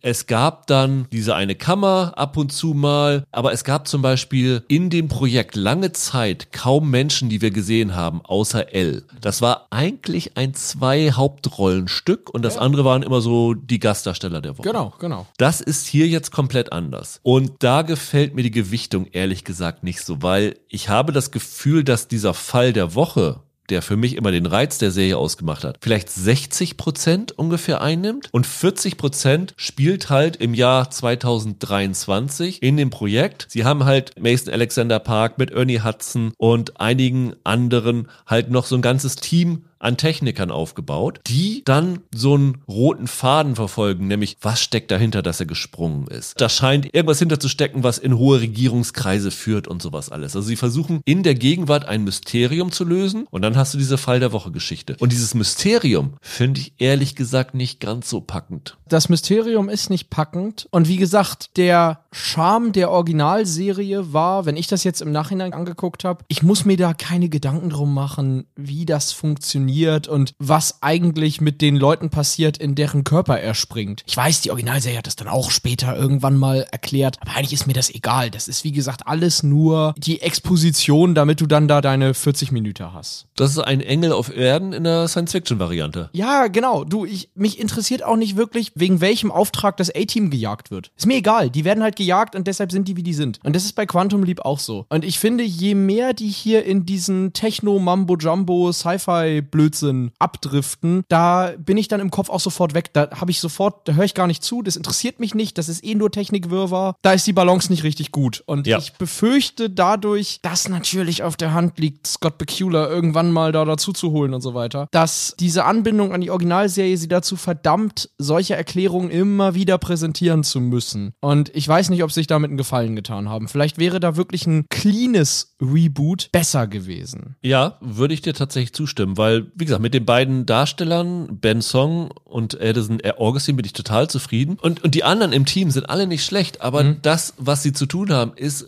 relativ uninteressant. Ja, genau. Und ich habe so ein bisschen das Gefühl, dass sie das, was Dean Stockwell in der alten Serie zu tun hatte, jetzt auf vier verschiedene Figuren auslagern. Und das ist eigentlich völlig überflüssig. Guckst du Doctor Who? Nein. Okay, da ist es halt auch so. Niemanden bei Doctor Who interessieren diese Leute, die in der TARDIS stehen und sagen, oh je, wir sind jetzt durch ein Loch gefallen und jetzt ist hier der und der Server überhitzt. Das interessiert niemanden. Man will die lustigen Abenteuer sehen. Und ich hoffe, dass sie da bei Quantum Leap, ich behalte das tatsächlich mal ein bisschen im Blick, wie die zweite Staffel jetzt gerade aufgenommen wird und so, dass sie da vielleicht ein bisschen von wegkommen, weil so ist der Mix einfach nicht ideal. Es ist aber keine schlechte Serie, es ist ein überraschend gelungenes Reboot meinetwegen der 80er Serie und man kann sich das gut nebenbei angucken. Das wird seine Fans haben. Ich habe da, wie gesagt, meinen Spaß bei gehabt. Ein anderer Aspekt, der mich auch noch gestört hat, die Musik war richtig schlecht. Findest du? Ja, das war so, oh, diese Spannungsmusik, die sie da unterlegt haben, das hat mir echt nicht gefallen. Das fand ich wirklich teilweise richtig aggressiv störend. Also das waren die beiden Aspekte, die Musik und dieser Gegenwartsteil, die Ja. mir nicht so zugesagt haben. Aber ich guck dem Raymond Lee unglaublich gerne zu. Ich finde, der hat äh, da wirklich super gespielt. Der war mir bisher noch nicht so bekannt, muss ich sagen. Also der war ein paar Serien, die ich gesehen habe. Also Kevin Can F himself. An diese ganze Serie habe ich, die habe ich komplett aus meiner Erinnerung rausgelöscht. Und in Mozart in the Jungle, die habe ich nicht gesehen. Von daher, Jetzt ohne Scheiß, ich habe keine Ahnung, ich habe es auch nie nachgeguckt. Aber war das einer von den in Top Gun Maverick, einer der Piloten? ja, Lieutenant Lee.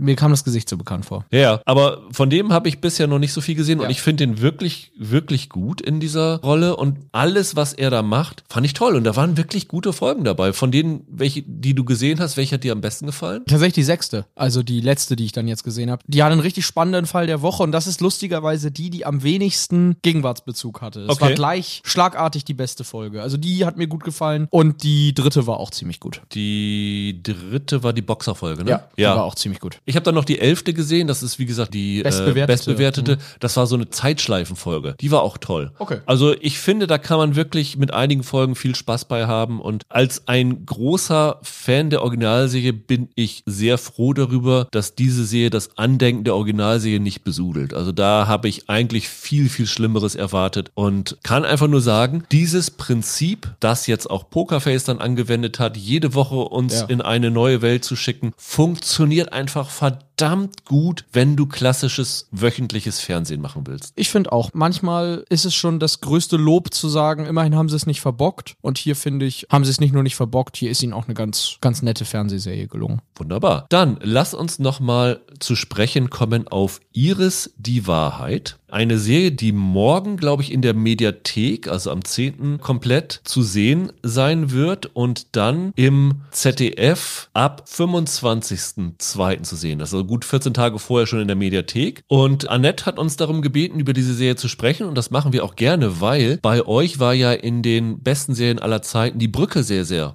hoch gerankt. Und die Hauptdarstellerin Sophia Helin spielt in dieser Serie die Hauptrolle und spielt die Ermittlerin, also auch wieder eine Nordic Noir Serie mit Sophia Helin. Da werden, glaube ich, war das, ne? genau, da werden, glaube ich, wieder sehr viele neugierig drauf sein. Es sind sechs Folgen. Wie viel hast du gesehen? Ich habe noch nicht alles gesehen. Nee, ich habe irgendwie zweieinhalb Folgen, Ja. hab dann irgendwo abbrechen müssen. Ich habe drei Folgen äh, sehen können. Und in dieser Serie spielt Sophia Helin eine Stockholmer Polizistin namens Iris Broman. Ja, die, wen hat sie verloren, Michael? Ihren Mann oder ihren Freund? Ja, i- ihren Mann. Weil die Serie, ich weiß nicht, ob dir das auch aufgefallen ist, wir haben sie nur auf Deutsch sehen Ja. können in dem Vorführraum. Und ich fand das so bizarr. Die Serie hat auch wieder so, was bisher geschah am Anfang. Und am Anfang der zweiten Folge gibt es eine Wiederholung von einer Pressekonferenz Genau. oder einer Presseanfrage, wo sie gefragt wird, was ist denn mit dem Mord an ihren Mann? Genau. Und da hab ich gedacht, hä? Das war doch eben noch ihr Freund. Und hab nochmal zurückgeguckt und in der ersten Folge, in der regulären Abfolge, sagt genau diese Frau, was war denn mit ihrem Freund, mit dem Mord an ihrem Freund? Also die sind sich offensichtlich in der Synchro selber nicht einig gewesen, ob es nun ihr Freund oder ihr Mann ist. Ich meine, es ist ihr Mann, aber kann das aufgrund von dem, was wir gesehen haben, nicht 100% belegen. Das ist mir lustigerweise nicht aufgefallen. Also ich hätte jetzt auch sofort gesagt, ihr Mann, so habe ich es auch im Ohr. Aber jetzt, wo du es sagst, ich glaube ja, ich glaube, die Serie sagt es tatsächlich auch noch anders. Ja, da hast du recht. Genau, und das im regulären, ne? Und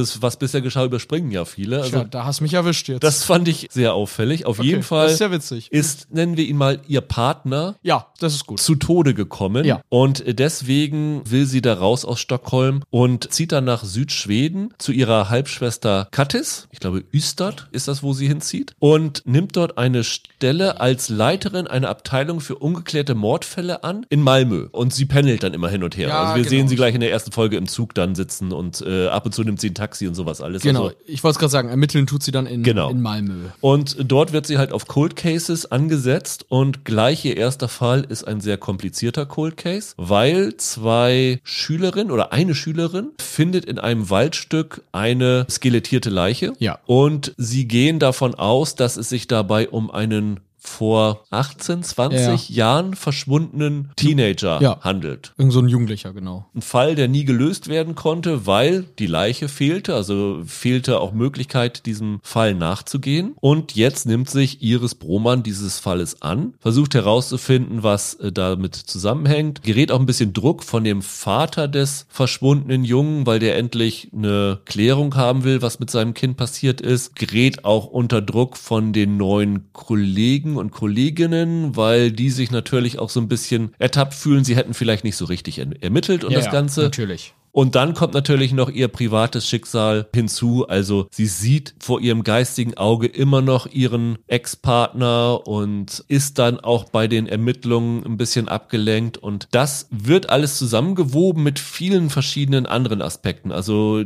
die Halbschwester von ihr, die eigentlich nicht da sein sollte, kehrt auf einmal überraschend zurück und sagt, sie wollte bei ihr sein, aber das steckt auch ein bisschen mehr dahinter. Und dann kommen immer noch mehr Aspekte dazu. Sie versuchen also so ein paar Haken zu schlagen in diesen sechs Folgen und so einen, ja, guten Nordic Noir zu erzählen. Ja. Ich habe die Brücke nie gesehen. Du hast sie gesehen, Ja. ne? Was hat die Rolle von der Sophia Helin und vor allen Dingen Sophia Helin selber damals so ausgezeichnet? Das, was ja an diesen Nordic Noir oder an diesen skandinavischen Krimis ja klasse ist, ist, dass das ja richtig abgefragte Ermittler sind meistens. Das sind ja keine Strahlemänner aus US-Serien, sondern das sind richtig kaputte Leute. Und das klingt jetzt vielleicht merkwürdig, aber diese Sophia Helin, die kann richtig gut gebrochenen Menschen ausstellen. Weißt du, was ich meine? Also es gibt einfach Leute, wenn die depressive, traumatisierte Figuren spielen sollen, dann gucken die einfach nur, als wäre sieben Tage Regenwetter. Und dann gibt's die, mit denen fühlst du mit. Da siehst du in den Augen, mit denen ist was gemacht worden. Das hat die drauf. Das ist wirklich eine richtig tolle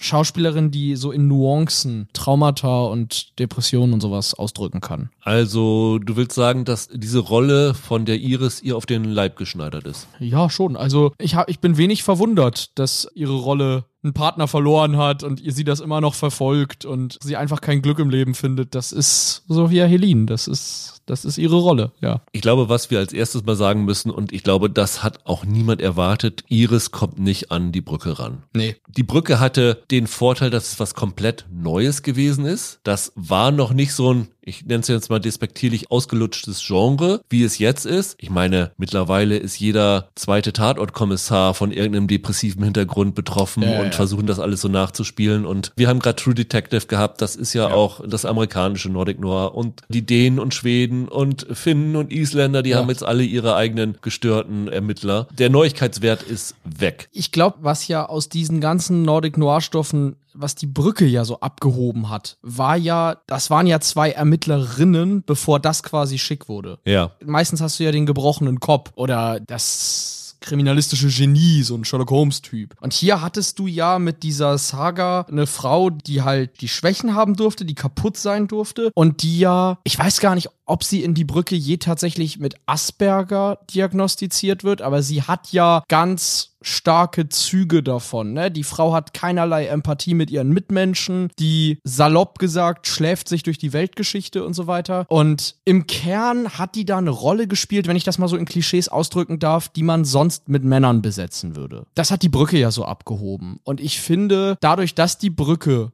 mit sowas schon aufgeräumt hat und es dann eben viele Nachfolgeserien gab, die Frauen in Ermittlerpositionen auch solche Attribute zugeschrieben haben. Fällt es jetzt heute schwer, dass ich jetzt die Iris angucke und sage, oh, das ist aber eine ungewöhnliche Polizistin. Das wäre sie vielleicht vor 15 Jahren gewesen. Und jetzt, wie du sagst, auch im Tatort die Ermittlerinnen sind alles abgefragte Leute. So, von daher, das ist nicht mehr neu, sondern die Frage ist eher, wie gut ist jetzt der Krimi geschrieben, wie gut ist das als Charakterdrama geschrieben. Sie hat jetzt übrigens einen männlichen Partner hier. Jens wird gespielt von Håkon Bengtsson, also jetzt nicht mehr zwei Ermittlerinnen. Wenn du sagst, es kommt auf den Fall drauf an, wie hat der dir bisher gefallen? Also wir kennen noch nicht die Auflösung, noch nicht die finale Wendung und so, aber die Art und Weise, wie jetzt so die ersten zwei, drei Folgen geschrieben sind, hat dich das reingezogen? Bedingt. Der eigentliche Krimi-Fall ist bislang nicht so schlecht. Also da gibt's Schlimmeres. Ich finde, auf so eine Art und Weise in diesen skandinavischen Stoffen, da gibt's Muster, die sich wiederholen. Und was hier halt auffällt, ist die Charakterzeichnung, die Figuren und wie sie miteinander umgehen. Das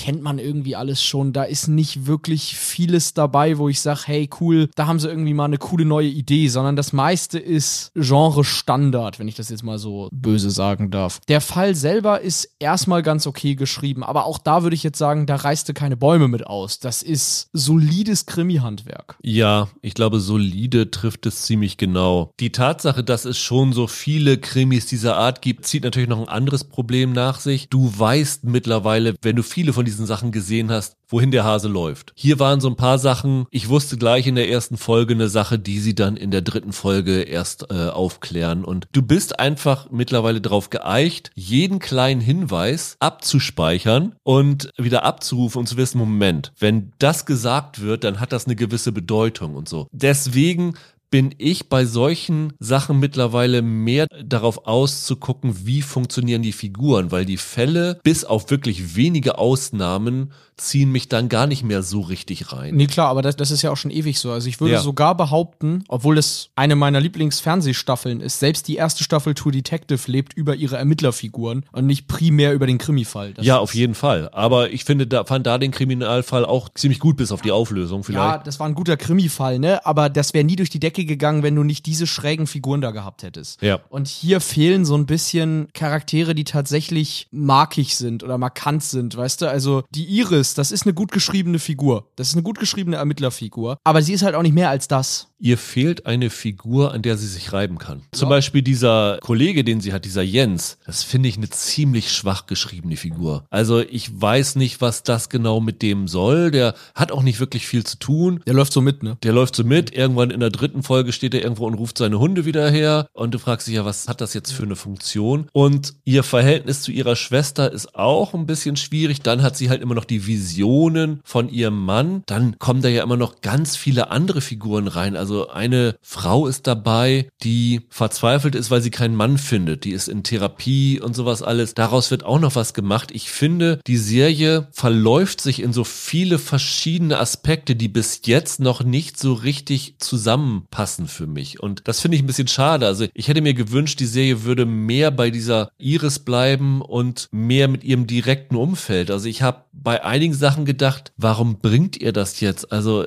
das finde ich jetzt lenkt total von dieser eigentlichen Serie ab. Also da waren einige Aspekte dabei, wo ich dachte, das fühlt sich für mich so an, ihr habt das jetzt drinne, weil ihr nicht genug Stoff hattet, um sechs Folgen zu füllen. Ja, vielleicht ist es das. Vielleicht bin ich da aber zum Beispiel auch unfair, weil ich so unglaublich viel Krimis gucken muss, auch beruflich. Und dann ist es halt irgendwann, bist du an so einem Punkt, ich habe da so eine gewisse Genremüdigkeit, außer da kommt wirklich ein Kracher. Also ich finde, die richtig grandiosen Krimis, und da würde ich die Brücke zum Beispiel sofort dazu zählen, die leben nicht nur von einer Mordermittlung und von guten Figuren, die erzählen dir zum Beispiel auch ein Gesellschaftsporträt oder so. Wir haben jetzt kürzlich bei den ersten Folgen von True Detective Staffel 4 gelobt, dass ein das atmosphärisch so nach Alaska versetzt und dass da halt auch was über Gemeinde, über in dem Fall da die Kultur der Ureinwohner und so ein Kram erzählt. Und so eine andere Ebene hat Iris nicht. Das ist am Ende für Krimi-Fans nettes Futter. Aber ich muss echt sagen, da fehlt alles, was das ins Besondere ziehen würde. Das Atmosphärische ist ein gutes Stichwort. Darauf wollte ich auch noch zu sprechen kommen. Ja. Weil so richtig was Besonderes ist es auch nicht. Also die laufen am Anfang durch den Wald, finden da eine Leiche, dann sind sie irgendwann in normalen Bürogebäuden. Also selbst diese Waldszenen sind irgendwie nicht atmosphärisch aufgeladen. Also ich erinnere da, Zone Blanche hieß sie im Original. Bla Blackspot hieß sie, glaube ich, bei uns. Die spielte ja auch sehr viel im Wald und das war eine Serie, die sehr atmosphärisch eingefangen war. Das fehlt mir hier bei Iris ein bisschen. Das sieht sehr nach Standard-Krimi-Optik auch aus. Oder so eine Serie wie Oderbruch, über die wir vor kurzem gesprochen haben. Die hat es ja geschafft, bei all ihren Schwächen, die sie hatte, von Anfang an eine ganz spezielle, besondere Atmosphäre aufzubauen, die dich reingezogen hat. Das habe ich hier bei Iris nicht gefühlt. Also das Atmosphärische hier hat Schwächen. Ja, absolut. Trotzdem muss man halt sagen, so für uns, die jetzt super viele Serien im Jahr schauen, ist das dann halt nur so, ich sage jetzt mal böse Durchschnittsware. Wer halt gern Krimis schaut und das läuft im ZDF, ne, im Free TV. Ja. Für das Publikum, das da abends seinen TV-Krimi gerne schaut, ist es vollkommen okay. Also es ist nicht schlecht gemacht. Du, Liebeskind hat uns ja auch nicht so richtig überzeugt. Fanden wir okay, war aber nicht so richtig Ja. wahnsinnig. Das ist ja auch ein Riesenerfolg weltweit